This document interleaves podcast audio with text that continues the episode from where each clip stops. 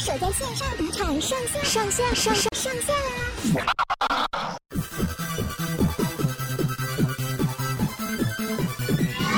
欢迎收听这集的东京热吗？我是杨咩咩，真的很久没有跟大家开麦聊天。今天呢，一样不是只有我一个，还有我的男朋友，他就是光头。大家好，你要这种人是蛮久了哈。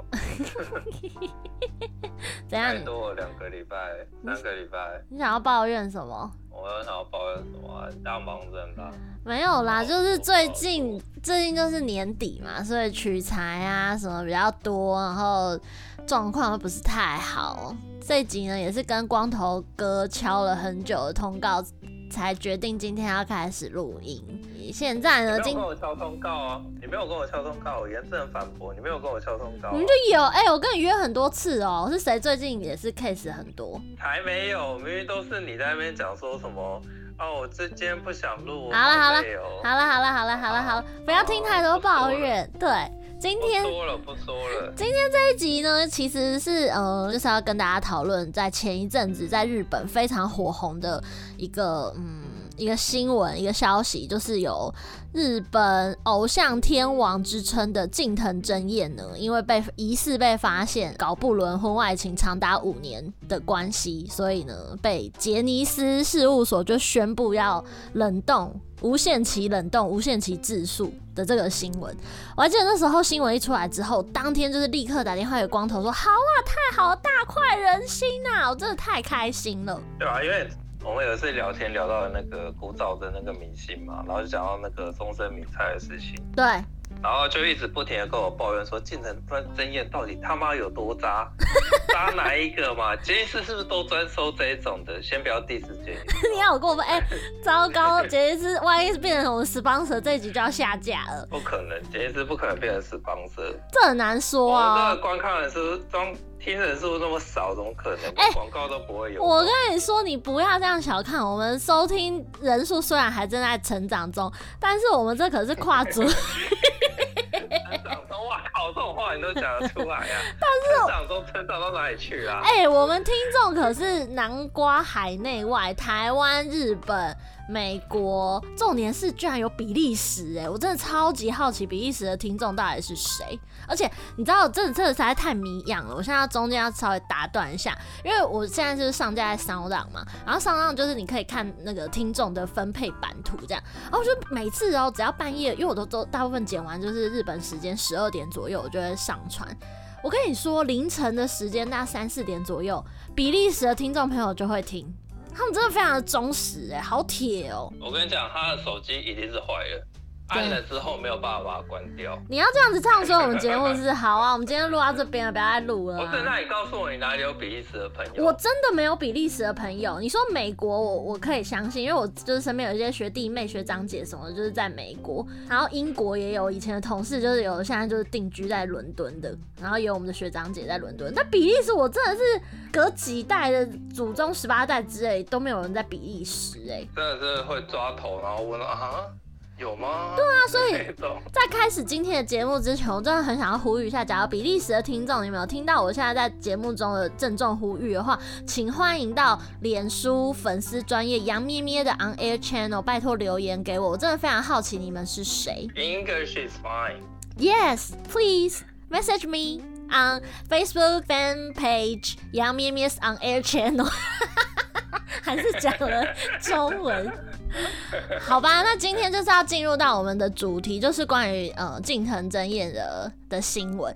因为其实我相信在台湾的大家，就是可能现在的在七八年级生吧，可能以前就会有听过小虎队，就是以前台湾的八零年代的偶像。但是大家知道这种动感偶像呢，他们其来有自，其他们就是从早期就是七八零年代的杰尼斯偶像这股风气，那时候有所谓的少年队，然后去去模仿他们，然后成为我们台湾。自己的偶像文化。而近藤真彦呢，比较贴近一点点的 symbol，就可以想象像张国荣一样那种劲歌劲舞，然后非常骚气、非常有个人魅力的那个偶像的那种 image，其实就是近从近藤真彦这边模仿过来的。所以其实近藤真彦他在他对于日本人来说，就是一个早期的非常具有代表性的一个昭和天王，昭和巨星。昭和巨星，然后在当时呢，女生女生偶像呢，就相当于像什么张惠妹、蔡依林这种天后级呢。一个就是大家一定听过的松田圣子，松田圣子到现在都还非常的红。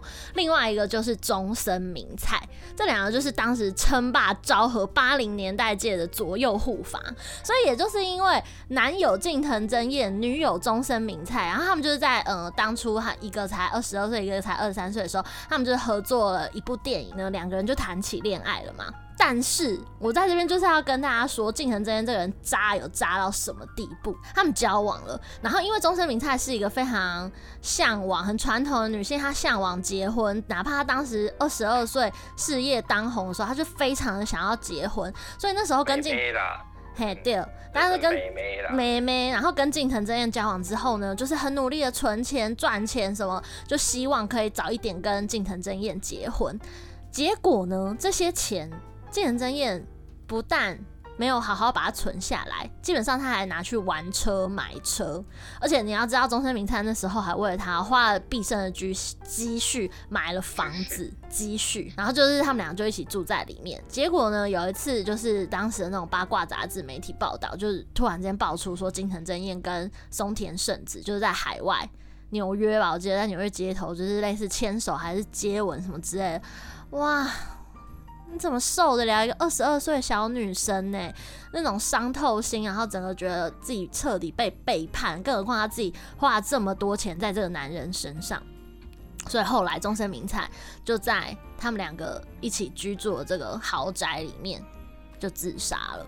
你看，我都没有办法打断你，这是为什么？女性功底太混开喽！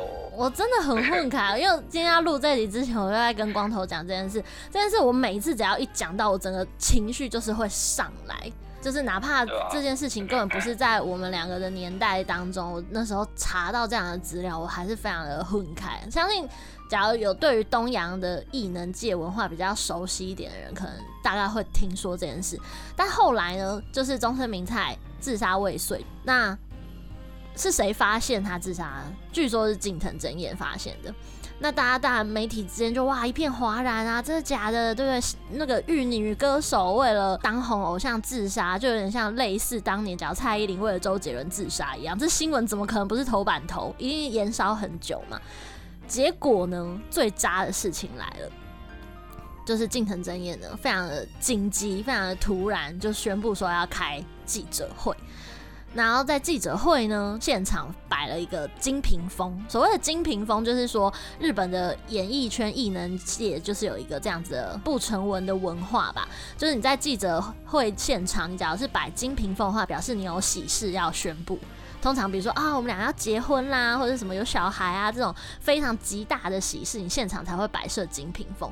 所以那时候日本媒体就觉得说，哇，那对不对？一定是要宣布要跟中森明菜结婚了吧？因为就是也说中森明菜会到现场，这谁任谁拿到这新闻稿，一定都觉得是要宣布结婚讯息吧？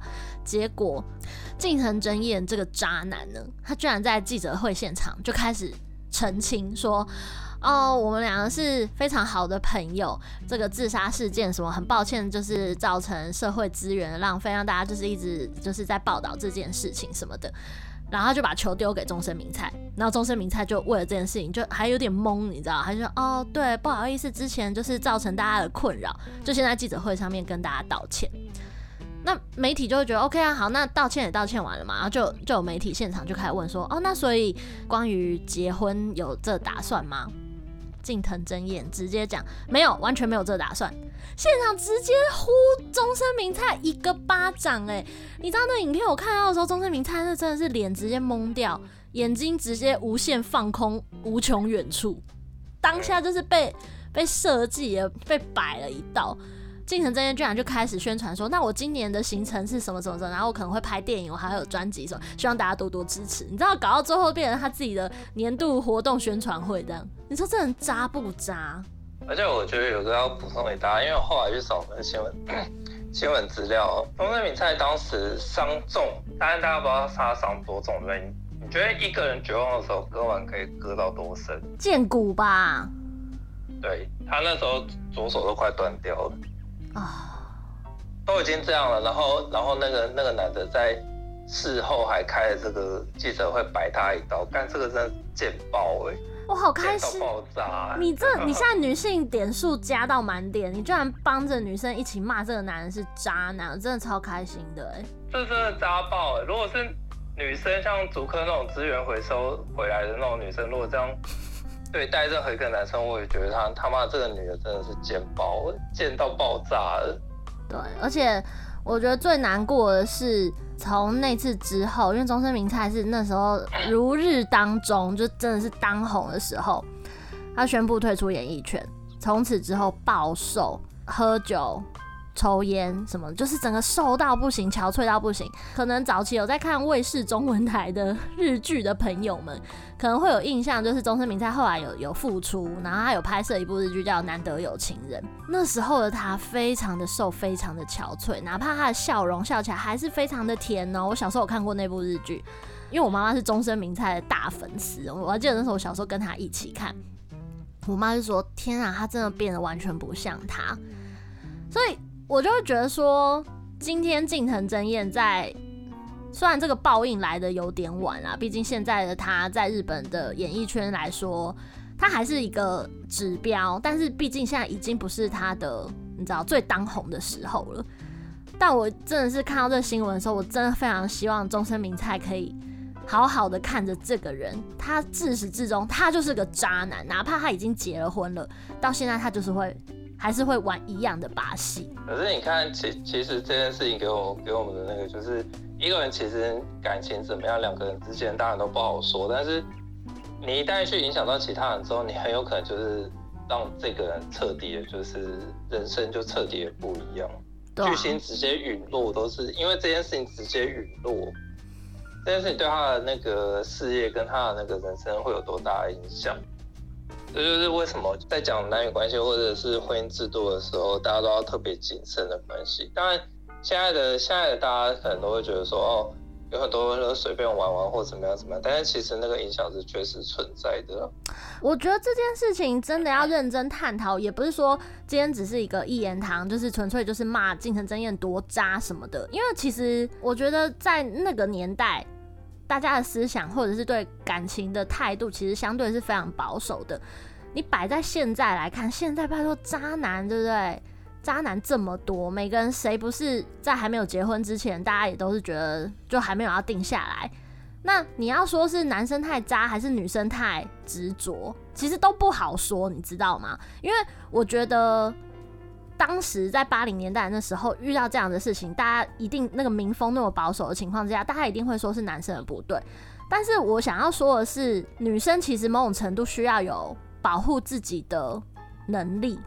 我不是说用情至深不好，只是我跟你讲一件事情，就是这件事情我我会觉得说完全就是金城真的错，就是现在大家可能会觉得说男女关系很很怎么样，价值观很混乱。或者说只要双方同意就可以这件事情，但是我必须跟大家讲，即使是约炮友，或者是你想要一夫多妻这种关系，我觉得都没有关系。但是他必须建立在一个基础上面，双方都知情并且同意，不然你就是在骗。你用骗的这件事情本身就是不对的，纵使你会从那里面骗的人总是能拿到最大利益嘛，这是一个。经济学上面的一个一个逻辑，但是问题是你拿到这个在感情里面，你拿到这段利益之后，你伤害的绝对会是另外一个人，这就变成道德问题。呃，所以他必定是错的。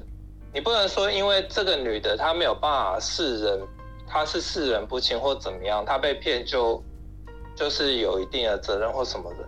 当然识人不清是她自己的一个课题，但是问题是不代表说你。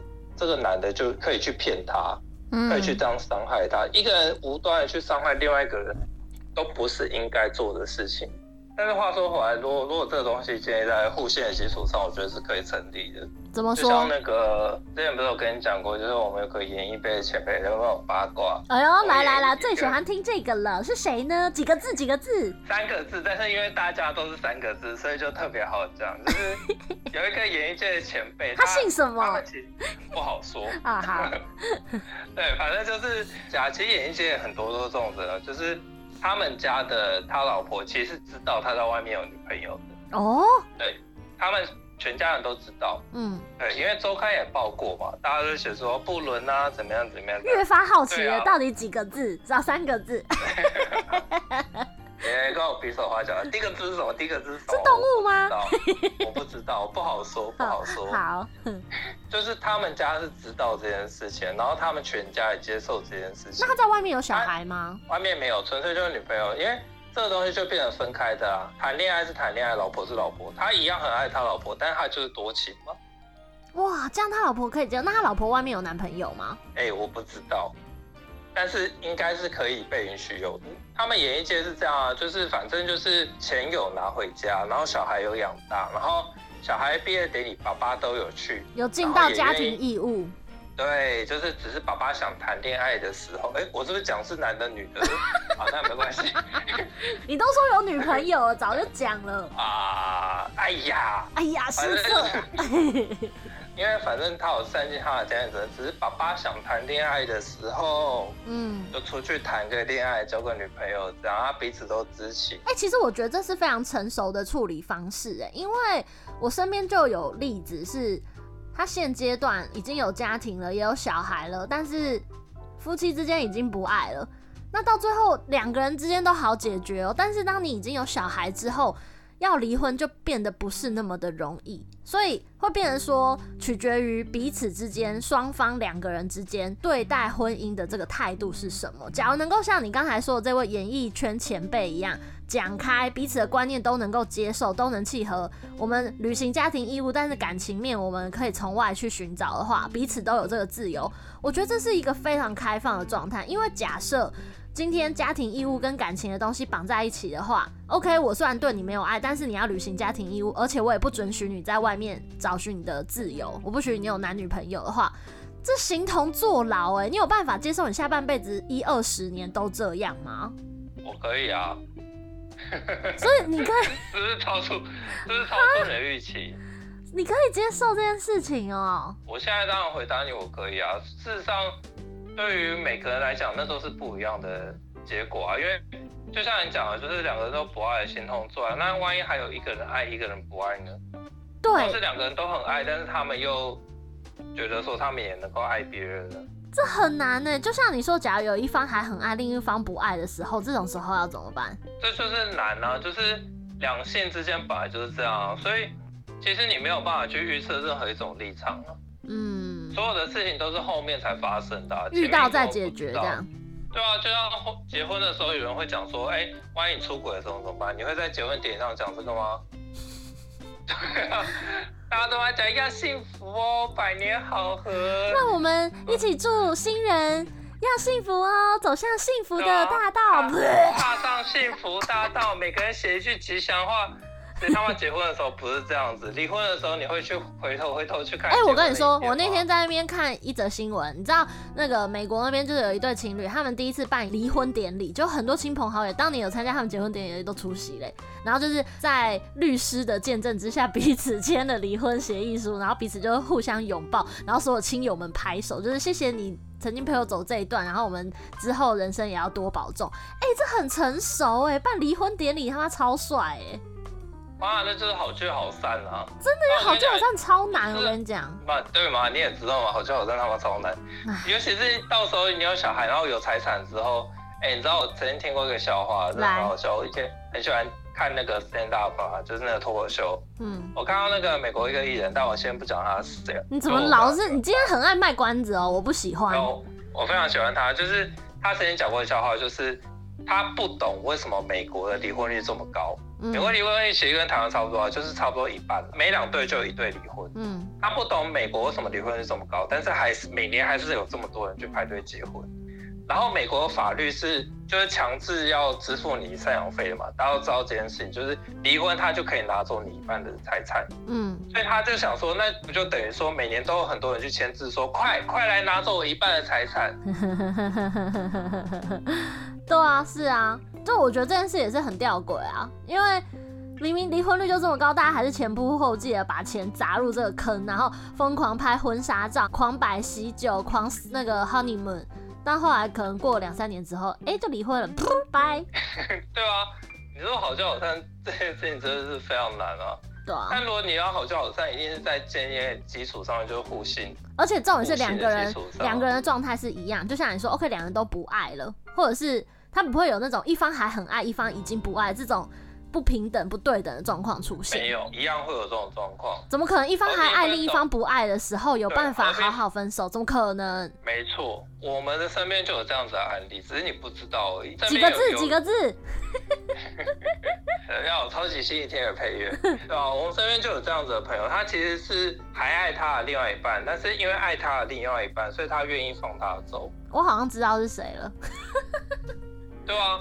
哦，这种这种例子都还是在，因为我要讲的东西不是说好聚好散的关键，不是在于两方都不爱了，或是有一方爱，然后另一方不爱，是两个人要争什么东西的时候，他们就不会好聚好散。嗯嗯嗯嗯，我我我赞同，我赞同。嗯，爱或不爱到到了尽头的时候，它其实是一种分配的关系啊。嗯，它它并不是就是说像。小女生想的那样子，就是我爱你，我就把全部都给你。等到那个男人拿走了一切之后，你就真的什么都不剩了。对，所以在这边，我觉得从近藤真跟中森明菜的事情上面，我其实还想要讲一件事情是，嗯，关于女性的启蒙运动这件事情。当然可以说，台湾的女性地位其实已经高于亚洲，算是亚洲第一了。但其实我觉得某种程度，女性在思想上还没有真正的达到自由的。程度，比方说，女生，你可能在情感上，你可能就会觉得好像不能那么主动，你要把追求的权利要交给男生，就是大家就是会讲一个 bullshit 啊，就是哦，男生天生就是猎人啊，女性就是猎物啊，所以你不能太主动，反而少了性什么的。然后女生可能就是永远要维持一个清纯、很 pure、很专情的形象，所以会变成说，女生某种程度在两性之间的这种关系上，其实是比较单纯、比较。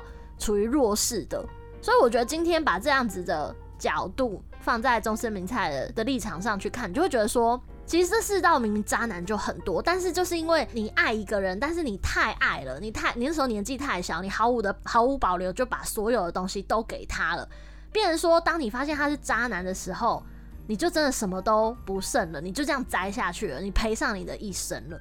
我要讲的就是有时候。爱一个人不是你要无条件全部的都给他，而是你必须要多一份心眼去看，有点像是为自己再多保留几分，你知道？那怎么变歌词了？要为自己保留几分？张宇是不是？不是，是林忆莲啊！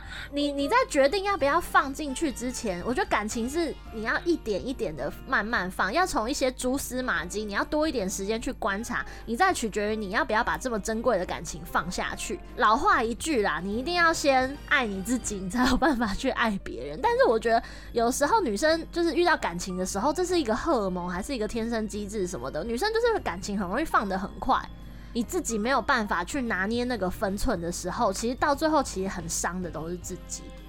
这件事情，我我有几个意见必须跟你讲，并不是说我我我我我不赞同一些，是他有另外一个面向，就是其实男女都一样。男生也会受伤吗？我靠！哎呀，对不起啊，我真的觉得我这句话我要剪掉。台女啊，我告诉你，男生受伤的实在太多了，就是因为女生会，女生会站在女生的方向去想，嗯，他们往往会忽略掉男生这一方面，因为男生永远都是被要求说你要大度，在感情里面你必须要大度，而、嗯啊、女生如果追不到，你就是鼻子摸了就就乖乖走，还在。跟会不会受伤是两件事，因为男生受伤他不会受伤给女生看，哦，女生会觉得说，对，因为男生就像我们有我们的原罪，我们的原罪就是男生就是要刚强，不可以在女生面前示弱或什么什么的，嗯，但你如果跟他好一点，比如说几个哥们或怎么样怎么样，下了班什么什么的就去喝酒干嘛干嘛，醉到哪里去你都不知道，嗯，很多都是这样子。对，男生其实也是会受伤的，只是男生可能不像女生会哭，然后让人家知道他很受伤。男生比较不外显，嗯，男生是很迟钝，不能说没有先行的，但是往往都是很迟钝。我很多男生朋友其实这样，他失恋之后，他可能有一阵子会觉得啊，这样也好了，我还是很喜欢单身的生活。屁嘞，就是你看他那个一个月之后就开始在那边，别人在过圣诞节你就当单身单身狗啊，对吧？心里面也会惆怅，也会希望，哎，妈的，这时候要是有女生怎样怎样怎样的，嗯，对吧？你不要以为男生都是这种打完炮都结束之后就是，哎、欸，难道不是吗？好汉一条什么什么的，不是吗？欸、我跟你讲，很多貌似刚强的男生有没有？其实内心都是纤细的小女生。哈，真的好可爱，也太可爱了吧！嗯、有很多男生其实很会很看很吃那种浪漫喜剧啊。你怎么可能？哎、欸，浪漫喜剧被你们男生都嫌到臭头哎！直男说，哦、看什么什么喜剧，看什么爱是我爱是你，干嘛有个 gay 什么的，没被骂爆哎、嗯？没有，他妈的很多男生都是跟你讲说，哎、欸，你昨天晚上熬夜看什么剧？哦，我看的那个那个什么 Star Trek 啊，什么星际战舰，哦好好看哦。就昨天在。追那个韩剧追的要死，彻夜不眠那种。他妈问你 Star Trek 在演什么，你你他妈也不知道。你说你看到睡着，其实他妈都都在看那个，好不好？你们男生怎么这样啊？也是有很多这一种的，好不好？也太可爱。没做这件事情，对吧？啊、哦，好了，那我觉得在受伤遇到渣男或渣女的状态之下，可能两性大家都一样，只是女生可能就比较外显，就哭哭啼啼，然后男生可能就真的只能摸摸鼻子内伤而已吧，我猜。而且我跟你讲，就是我现在讲是不不一定要剪进去，但我跟你讲，今天很有趣的事情。你这样讲就一定要剪进去了，说。对。为什么大家会说那个足科工程师都在做资源回收？你知道吗？我知道。很多女生，她们回收的那些女生哦，本质上跟金藤真也没有两样。你这也渣哦！都在外面被玩烂了，到最后可能就发现自己怀孕还是什么的，然后就是下嫁足科工程师。下嫁哎、欸！就算就算其貌不扬，至少会有财产，至少会有房有车。哦，下半辈子还是要顾一下啦。好现实哦、喔，真的、啊。考的不是，那不是渣女吧？还是什么？男女关系本来就是这样。为什么会讲竹科工程师？他们环境单纯啊，其实跟后生那个中森明菜没什么两样。对啊，单纯啊，好骗、啊。环境单纯啊，就好骗啊。所以 OK，那今天这个结论就是，不管是男或是女，都必须要长一个心眼。你要保护自己，不要受伤之前，你就觉得看这对方，他就我天菜，我们俩就是他超合拍。那个之前都一定要三思而后行，慢慢想感情，慢慢放，真的是啊，不然你真的会伤到一败涂地。就像我再举另外一个例子，我就是身边某一个朋友，就是前一阵就是交友软体上面就认识一个男生，日本男生，他说哦，对方条件好哎，对不对？工程师，收入多少几百万什么的。然后又有上进心，都会看一些类似商周啊什么之类，就是那种非常专业领域，就感觉他应该是对自己的生活非常的有想法，这样就没想到来来回回几次，然后出去约会，然后就哇，每一次约会的尺度就越来越开放，这样。那女生当然就觉得，哎、要 hold 住，要 hold 一下，觉得我是要想要认真谈这段感情，我不想要进展太快。我觉得截至目前为止，他做的都非常好哦。他的确就是有谨谨遵我刚才说的那个，哎、对方感觉条件都不错，但是我觉还要再多观察，慢慢的把感情放下去。呃，我们有交交往的规范的，有关 SOP，对对对对。结果没想到，就因为这样，感情就突然间就就断了，你懂吗？就是。那这当然对女生来说也会很受伤嘛，因为毕竟她是想要认认真真的谈一段感情，但是我都会觉得这样都起码比你后来真的交往了，你什么都给了啊。我觉得讲这句话太女性沙文主义了，就是等到你都交往下去了，感情什么也全放了之后，你才发现对方不是你要的那个人来的好。刚刚你讲的这件事情跟你下的结论全部都是纯情派的那一派啊。然后我跟你讲说这件事情其实有有一个关键点就是。你要玩，你如果要玩，我也觉得说很好，他妈一起玩啊，就是要玩，但你要玩得起啊。我们一起去游乐园疯啊，但是你要跟人家讲说你要去的是游乐园呢，不是公园呢。人家只是想去公园摸摸小手什么，他妈带他去坐云霄飞车，还一次三个人、四个人那一种，但是这真的太过分了吧？对吧？所以就是你要带对方去玩云霄飞车之前，你要先确定对方能不能玩得起云霄飞车啊。但是很怕是对方你感情一放下去，他不想要失去你，他就是明明只能坐旋转木马，他也跟你说没关系，Fuji Q 我也陪你去，就是出去坐一坐进去之后自己晕船大吐特吐，这种特质的也有啊。你怎么知道你自己玩不玩得起？不是啊，那种就是渣男啊，所以你要认清是不是渣男这件事啊，因为交往这件事情，或者或者是你要给对方什么的时候，无论是身体或是心。就你要给对方什么的时候，你必须要确认他是那样子的人呢？这件事情你刚才也讲过嘛，这当然是没有错。但是如果遇到那种情感恐怖分子的话，他妈水晶杀人魔啊！哦，那个真的是最惨呢，我都觉得遇到渣男这种都不算惨，遇到恐怖情人那真的是欲哭无泪哎。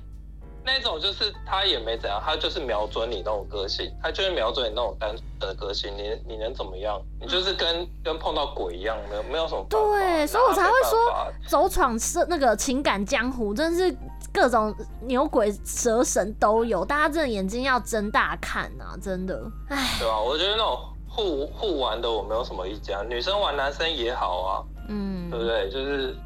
大家也不用不用说说怎么样，对啊，两性平权了嘛。你讲那昭和时代发生的事情，现在他妈多少女生在那玩弄男生的感觉？哦，也有哦，超多的，多爆，现世报啊，对吧？总而言之啊，现在就是两性平权时代了，大家。走闯江湖之前，感情要放之前，真的要慢慢来，要小小的、缓缓的喊刹车，自己也要看看自己，不是完全的，好像没有对方就不行。某种程度，我觉得彼此都要对自己有一些自信啦，就是你要玩得起，你要放得下，你要有那个自信说，说 OK，我今天没有这个人也不会怎样的这个程度去爱对方。我自己觉得，因为你这是为自己保留一些退路，你也比较不会受伤。我我我我是另外一个意见，就是不要怕，不是不要怕受伤，是你去做这件事情一定会受伤，你要有这种心理准备，是你一定会受伤。所以假设说你自己自己心里做好心理准备，自己会受伤之后，接下来受的伤不管怎么样，你你都有一定的一定的程度可以去承受它，不能说你完全就能承受。嗯，因为这些伤有时候是超出你想象，那个太理想主义了，受伤永远都是超乎你想象的。但是你要有心理准备，你会受伤。你要有心理准备，你会受伤。就是，你去玩的时候，你去跟人家碰撞的时候，不管是哪一种的碰撞，嗯，心理上或是某方面的碰撞的时候，你就要。哎呀，我最喜欢你这个下流了。好啊，反正就是双方在碰撞的时候，就要就要有一个共识啊，就是那个共识并不是说你意识里面有共识，那可能会被他拿来利用。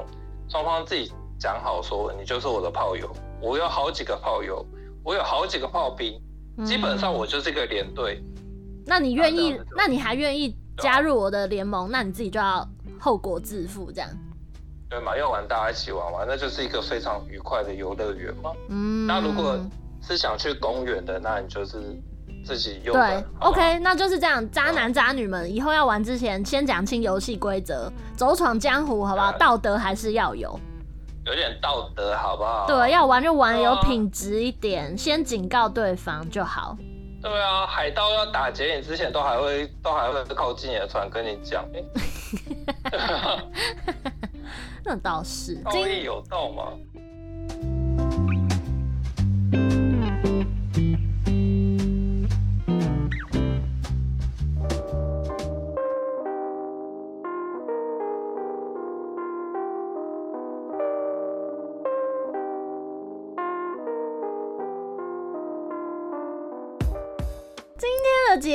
呢，真的是收的非常的仓促，但我觉得，对啦，就是关于这种启蒙的的思想，虽然不知道我们这样讲到底大家能够接受几分，但我觉得，就是这个世道的确，男男女女们走闯在江湖上，要玩是可以，但是就是道德要有，基础的道德，基础道德，对，也为自己留些阴德，这样。好吧，那今天节目大家就到这边，三十几分钟的时间。现在节目真的越做越长了。我最一开始在 Corona 的时候，一集才二十分钟，不知道大家会不会觉得我们这样话很多？你一个人讲无聊吗？对啊，我说你很无聊啦，不是不是说你讲话很无聊，就是你自己会比较觉得没有 feedback 这样。对啊，我需要有一个人在那边跟我叮叮当当这样讲一些碰撞之类的词。好了，那今天节目大家就到这边。假如大家对于这一集的内容有任何的意见跟想法，或者是你今天是人在国外的听众。特别是比利时的听众呢，都欢迎到我的脸书粉丝专业杨咩咩的 On Air Channel 留言给我，跟我打个招呼。我们有我们的官方 IG 东京热吗？虽然不是我个人在经营，是我们的 Y 编在帮忙经营，所以希望大家能够透过这些 SNS 的互动呢，让我知道你们在收听，然后你们听完的感想是什么，然后帮助我们节目可以做得更好。那今天节目就到这边了，谢谢光头。对啊，听我在胡言乱语。拜拜。拜拜。you